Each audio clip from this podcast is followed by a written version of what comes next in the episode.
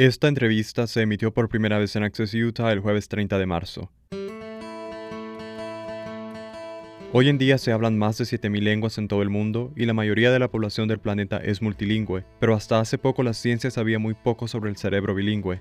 La doctora Viorica Marian es una de las principales investigadoras mundiales en psicolingüística, y en su nuevo libro titulado El poder del idioma, cómo los códigos que utilizamos para pensar, hablar y vivir transforman nuestras mentes, presenta los resultados de más de 25 años de investigación sobre el multilingüismo y la psicología del lenguaje, incluidos experimentos con miles de hablantes de varias lenguas, para analizar cómo funciona el lenguaje en nuestras mentes, el tremendo potencial de la mente bilingüe y cómo aprovechar su poder. Doctora Marian, ¿cómo define usted el lenguaje? La mayoría de las veces la gente piensa que la lengua es solo el lenguaje humano natural hablado, como el inglés, quizá el mandarín, quizá el español, quizá el italiano, pero el lenguaje es un término más amplio.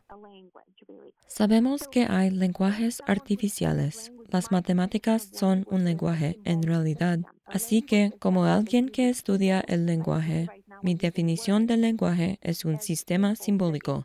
Un lenguaje es algo que usa símbolos, como ahora que estamos usando palabras como símbolos que codifican ideas, conceptos, información. Así que tengo un concepto en mi mente y una idea que codifico en palabras y en el lenguaje. Utilizo este sistema simbólico para transmitir la información a las mentes con las que estoy interactuando, a la mente de los oyentes, y luego esas mentes decodifican esos símbolos, mis palabras y esas frases de vuelta a los conceptos e ideas que tienen. ¿Cómo afecta el lenguaje a las emociones y a la toma de decisiones?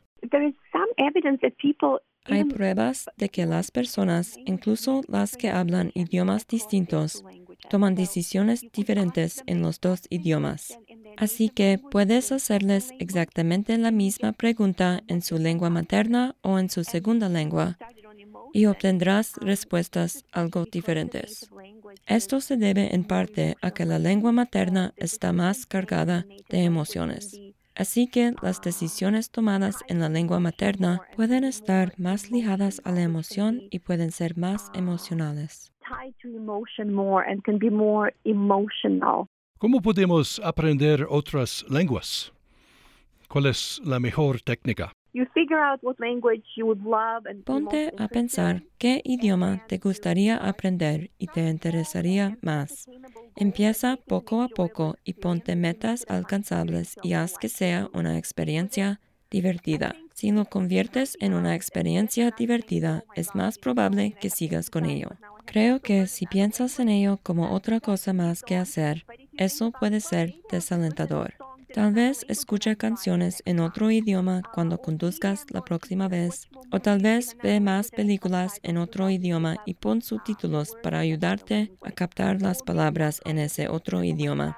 Así que, si somos creativos y las mentes humanas son tan creativas, podemos encontrar diferentes formas de relacionarnos con otras lenguas que pueden beneficiarnos a largo plazo a lo largo de nuestras vidas y darnos frutos.